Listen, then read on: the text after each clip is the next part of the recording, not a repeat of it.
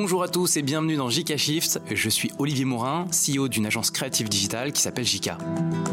Je suis un passionné de communication depuis toujours et j'ai été animateur vulgarisateur durant plus de 15 ans.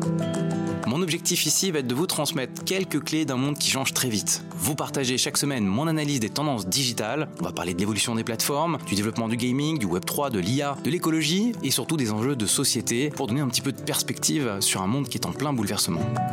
Cette émission, je souhaite la bâtir avec vous. Alors je suis ouvert à toutes vos critiques et à vos suggestions pour la faire évoluer.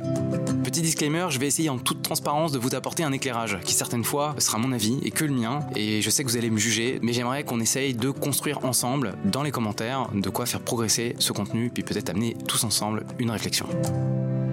Fortnite, la bouée de sauvetage de Disney. 1,5 milliard de dollars, c'est le montant annoncé par Disney pour un investissement dans Epic Games, les créateurs de Fortnite. Vous venez de l'entendre, c'est une énorme annonce. Disney investit massivement dans le jeu vidéo et en passant par Epic Games, l'éditeur du jeu Fortnite. Alors au-delà de l'annonce qui est quand même fracassante, avec des montants qui sont énormes, on va parler un peu d'abord du contexte de Disney pour comprendre comment est-ce que cet investissement arrive dans la stratégie de Disney. Peut-être que vous ne savez pas, mais Disney est en perte de vitesse depuis maintenant plusieurs années. Ils rencontrent des problèmes avec leurs films, qui n'ont pas vraiment le succès attendu. Ils sont même catégorisés maintenant aux États-Unis comme étant une boîte woke, parce qu'ils ont osé changer la nature de certains personnages historiques, et depuis, ils sont vraiment en désamour total avec le marché aux États-Unis. La plateforme Disney qui est quand même assez récente, finit maintenant par perdre des abonnés. Ça serait lié au fait que les prix sont quand même assez, euh, assez excessifs par rapport au reste du marché. Et ils ont licencié l'année dernière 7000 personnes, un peu comme toute la tech dont on vous avez parlé, mais en tout cas, ils ont été eux aussi énormément affectés par la dynamique de marché post-Covid, ce qui fait que Disney n'est pas du tout en bonne forme.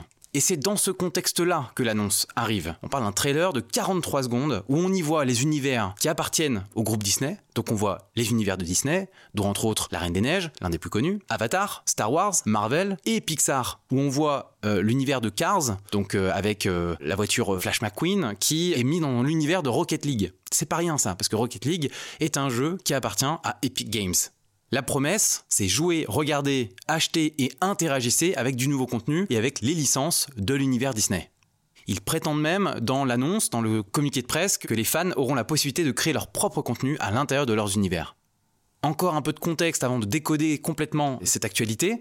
Dans l'envers du décor, il faut savoir que Epic Games, donc cette maison mère, je dis, qui, détient Fortnite, détient aussi un moteur de rendu. Donc un moteur de rendu, il faut imaginer que ce sont des outils de, de calcul 3D qui permettent de réaliser des jeux, sont aussi utilisés maintenant dans le cinéma et ça s'appelle Unreal Engine. Unreal Engine, si vous êtes dans le secteur du jeu vidéo, vous savez ce que c'est. Ce qui a fait la réussite d'Epic Games et ce qui a permis à plein de jeux d'exister grâce à ce moteur révolutionnaire. Il faut savoir qu'une série comme Mandalorian, si vous avez vu, c'est une série euh, de Disney, a été réalisée avec le moteur ou en partie avec le moteur Unreal Engine. Donc quand Disney investit dans Epic Games, c'est pas juste pour dire on va faire du Fortnite ou on va faire nos univers, c'est aussi pour investir dans un moteur technique, technologique qui va leur servir sur le long terme pour leurs films ou leurs séries.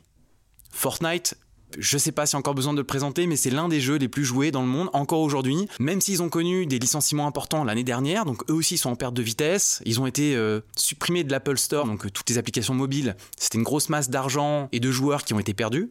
On va dire que cette annonce est aussi une énorme aubaine pour Epic Games et pour le jeu Fortnite. Je termine avec quelques chiffres. Disney va récupérer 9% du capital d'Epic Games, donc c'est pas un petit investissement, c'est un investissement massif et sur le long terme pour 1,5 milliard de dollars. C'est une annonce qui est, très grosse, mais il faut savoir que Epic Games, il y a deux ans, avait eu un autre investisseur qui est Sony et avait été évalué beaucoup plus cher. Donc c'est-à-dire qu'en deux ans, avec ce rachat, Disney annonce aux yeux du monde que Epic Games vaut moins cher. Donc c'est une bonne aubaine pour Disney et c'est une belle façon pour, on va dire, Epic Games Fortnite de relever la tête et de montrer que Epic Fortnite a encore un avenir en s'associant avec un mastodonte comme Disney.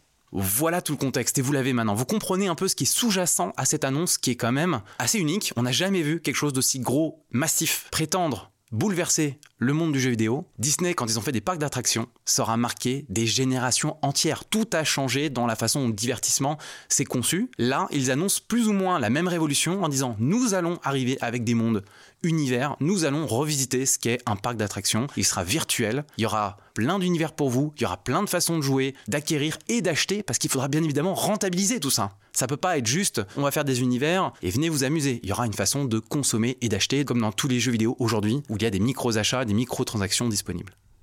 De mon point de vue, c'est un pari très audacieux parce qu'on n'a jamais vu quelque chose d'aussi massif se mettre en place et en même temps il n'y a peut-être que Disney qui pouvait se permettre avec autant d'univers de le proposer. On sait que c'est un mariage qui peut vraiment fonctionner. Le plus difficile maintenant, ça va être de réaliser tout ça. Parce que l'annonce, elle est, superbe. Sur le papier, elle est intéressante, elle peut apporter plein de choses. Maintenant, il faut que le joueur s'y retrouve. Et pour que le joueur s'y retrouve, il faut que le gameplay, donc la façon de jouer dans le jeu, soit innovante, soit riche, soit à la hauteur de l'annonce. Donc c'est ça la grande question maintenant, c'est est-ce que au-delà de la promesse, la réalisation sera au rendez-vous? Le shift à retenir, c'est que Disney va tenter de révolutionner les parcs d'attractions dans le digital. Et ça qu'ils vont tenter de réussir comme Paris dans les prochaines années. L'IA ne vous trompera plus. Des photos créées par l'intelligence artificielle et présentées comme telles. Voilà ce qu'on pourra bientôt voir sur les images générées par l'IA sur les réseaux sociaux Facebook, Instagram ou encore Threads. Promesse faite hier par le géant américain Meta. C'est l'annonce réalisée par Meta il y a quelques jours être capable d'étiqueter les contenus lorsque vous les verrez sur Facebook et Instagram et Threads, avec vraiment indiqué que ces contenus sont, sont générés par de l'IA. Le contexte, vous le connaissez, on est dans l'IA générée partout. Il y en a en permanence et sur toutes les plateformes et on n'est qu'au début. C'est ça qu'il faut se dire. C'est que là, c'est que le début du fake news, le début du deepfake, le début des contenus générés où tout le monde peut prendre possession de ces outils génératifs et s'en servir. Et les plateformes tentent à leur façon finalement de nous alerter sur ce qui est falsifié ou qui est généré donc qui n'est pas vrai. Je vais revenir rapidement sur comment se constitue une image. Une image, c'est une suite de chiffres et de numéros avec vraiment un enchaînement de nombres qui permet de rapidement déceler si certains de ces nombres ont été changés, euh, si l'intégrité de cette image a été rognée. Et donc ces suites logiques de nombres permettent certaines fois d'identifier quand ça a été généré par une intelligence artificielle ou quand est-ce que ça a été falsifié. Et donc ça permet de savoir si c'est du vrai ou du faux quelque part. Je dis pas que c'est facile et que ce sera très simple à faire, mais en tout cas, c'est comme ça qu'on peut identifier le contenu d'une image et savoir si c'est une image qui est vraiment authentique ou non. Alors vous savez que le problème des images fausses, euh, on en parle régulièrement dans la presse. Euh, j'ai en tête euh, deux grands moments qui ont eu lieu parce que ça touche souvent des célébrités, c'est comme ça qu'on en entend parler. En septembre dernier, il y avait Kylian Mbappé qui avait été utilisé dans une image où on voit un enfant avec son prof en train de, se faire gronder. Cette image a fait le tour du monde. Tout le monde a cru que c'était une vraie image d'archive de, ce joueur de foot et, et ça a fait le tour du monde. Et tout le monde s'est mis à critiquer ce truc-là avant de se rendre compte que c'était faux. Pareil, euh, que ce soit euh, une artiste comme Taylor Swift, a souvent dénoncé toute l'exploitation qu'il y avait autour de son image et euh, qu'elle retrouvait sur des sites pornographiques et à quel point ça, ça l'atteignait personnellement et son image. Bon là on parle de ça et de célébrité, mais on peut très bien imaginer dans quel contexte est-ce que ça peut être ravageur quand on peut tronquer l'image d'un politicien, ou même demain, si imaginez que vous recevez un appel ou une vidéo d'un proche de votre famille dont on a usurpé l'identité, vous êtes peut-être en totale incapacité de vous rendre compte que c'est faux. Donc je voulais profiter de cette, euh, cette actu pour en fait revenir sur un peu le travail que doivent faire ou sont en train de faire les différentes plateformes et un peu faire l'état des lieux. Donc Meta a annoncé là prendre le sujet à bras le corps et prétend avoir trouvé une solution qui leur permettrait dans plusieurs mois de faire. Moi je vois ça un peu comme une annonce de euh, regardez, euh, on va y arriver, c'est super, on sait qu'on est en train de diffuser des messages de plus en plus faux, mais on vous promet qu'on trouvera la solution. Bon, je pense que c'est très politique, je suis pas sûr qu'ils aient pour l'instant vraiment trouvé la solution, mais imaginons euh, que, ce soit un enjeu très important pour ces plateformes pour survivre, c'est quelque chose dont ils vont devoir rapidement trouver la solution. Euh, on sait que YouTube a aussi fait cette annonce un peu similaire en novembre dernier, donc c'est aussi un travail qui est fait par, donc euh, je rappelle que YouTube appartient à Google, donc Google travaille sur une résolution sur leur plateforme. Et pour l'instant, TikTok a annoncé seulement forcer les utilisateurs à devoir déclarer, en marquant clairement sur le contenu, que ce contenu est généré par une intelligence artificielle. Mais pour avoir vu déjà des TikTok, euh, même récemment, pour euh, consommer un peu de TikTok, j'ai encore jamais vu cette étiquette être mise en place. Donc je pense que c'est quelque chose qui a été fait pour prétendre qu'ils avaient un peu réglé le problème, mais en fait, je pense qu'aucun utilisateur ne s'embête, entre guillemets, ou ne sera euh, sanctionné pour ne pas avoir mis cette étiquette. Donc si sur les images et sur les vidéos, on commence à trouver des solutions parce qu'on peut identifier dans des suites de nombres, comme je vous disais, euh, ce qui est falsifié, autant sur du texte, aujourd'hui, on n'a aucune solution. C'est-à-dire que quelqu'un qui reprendrait du texte ou a fait générer du texte, incapable réellement de le savoir. Donc le shift ici, c'est que les plateformes qui sont les premières à propager des fausses informations, parce que c'est ce qui fait le plus de performance sur les réseaux, donc ils ont une certaine tendance à les soutenir, et ben là ils vont essayer de nous dire on va développer un antidote, promis, avec des étiquettes euh, qui vont vous dire quand c'est faux ou quand ça ne l'est pas. Donc je trouve ça intéressant de se dire que ça va être le gros sujet pour eux en 2024 parce qu'on euh, est au début de l'exploitation de l'intelligence artificielle et que ça va forcément marquer une grande partie de cette année. Les océans suffoquent, l'été s'annonce historique. 1 degré 1, c'est un record absolu qui avait déjà été battu en août 2023. Entre ces deux dates, vous le voyez, la courbe est restée très au-dessus de la température normale des eaux. Alors je suis navré, c'est vraiment une information qui est loin d'être réjouissante, mais qui nous donne un peu le constat et l'état des lieux de notre planète. Et ça me semblait être important euh, de, vous parler de ce contexte. Donc je reviens sur ce qui vient d'être dit. Euh, les océans, aujourd'hui, qui capturent donc 30% du CO2 et 90% des excès de chaleur, sont en train de suffoquer.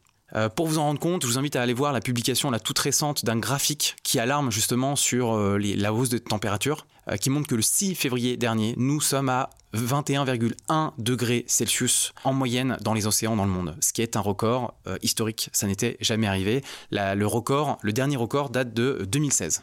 Alors il semble que ce soit expliqué par une vague de chaleur qui est arrivée en avril dernier, sachant qu'en août il y a eu des répercussions lourdes sur cette hausse de chaleur, parce que 48% des océans ont vécu ce qu'on appelle une canicule. Les océanologues appelaient ça même des incendies sous-marins parce que forcément ça entraîne de la, surmortalité euh, et de la montée des eaux, parce que vous savez que l'eau, quand euh, on la chauffe, elle se dilate. Donc ça, c'est déjà euh, des choses qui ont été palpables l'année dernière. Donc c'était une espèce de montée successive de chaleur dès l'année dernière. Et en fait, on retrouve la même chose qu'en 2016, c'est-à-dire qu'on retrouve l'arrivée du fameux El Niño. Je vous rappelle que c'est euh, un, espèce de, une ceinture de chaleur qui arrive un peu autour de l'équateur, euh, qui est un phénomène qui arrive avec des cycles de plus en plus fréquents, puisque plus euh, les chaleurs augmentent et plus les intensités ou les fréquences augmentent. et ce Niño est en train d'arriver et potentiellement va faire donc exploser cette année 2024 avec encore un record de chaleur qui risque d'être totalement historique. Donc en fait, l'arrivée ou la montée de, des records de température dans les océans nous alerte en fait sur quelque chose qui est en train de se précipiter, qui est encore un record euh, qui risquerait d'arriver cet été-là. Donc la seule chose qui est à noter, c'est que c'est crescendo, que ça va arriver euh, sûrement pour l'été prochain, que les derniers El Niño qui ont eu lieu en 2016 et je crois qu'avant c'était en 98, euh, avaient annoncé derrière ensuite une redescente de, chaleur rapide. Donc il y a souvent en fait un espèce de contre-coup à cette vague de chaleur. Voilà, s'il fallait souligner un shift, c'est que bah, nous allons vivre encore un record que cet été, en plus, il y a les Jeux Olympiques, donc je n'ose même pas imaginer dans quelles circonstances est-ce qu'on va traverser cette chaleur à Paris euh, ou ailleurs d'ailleurs. Et il y aura probablement ensuite une redescente, donc une forme de vraiment de, chute de température rapide euh, que l'on va vivre après euh, ce passage. Voilà, je ne me voyais pas vous parler encore d'écologie en 2024 si c'est pas pour aborder aussi des sujets difficiles. Là, c'est un contexte qu'on connaît, on le suivra cette année, c'est un peu dans le viseur. On verra du coup aussi les euh, autres nouvelles qui vont être impactées hein, sur, sur cette hausse de température ou s'il y a des bonnes nouvelles qui viennent un peu contrecarrer euh, cet emballement que nous vivons. Voilà. Je vous laisse sur ces trois sujets qui me semblaient très importants à évoquer cette semaine, euh, qui vont marquer une grande partie de l'année 2024. Et je vous invite une fois de plus à partager ce podcast si vous prenez du plaisir à l'écouter. Il a besoin de vous pour exister, pour être diffusé, pour être propagé. Euh, laissez des petits messages euh, sur les plateformes où vous le trouvez ou directement sur LinkedIn pour qu'on échange ensemble. Je vous souhaite une excellente semaine. On se retrouve la semaine prochaine. Salut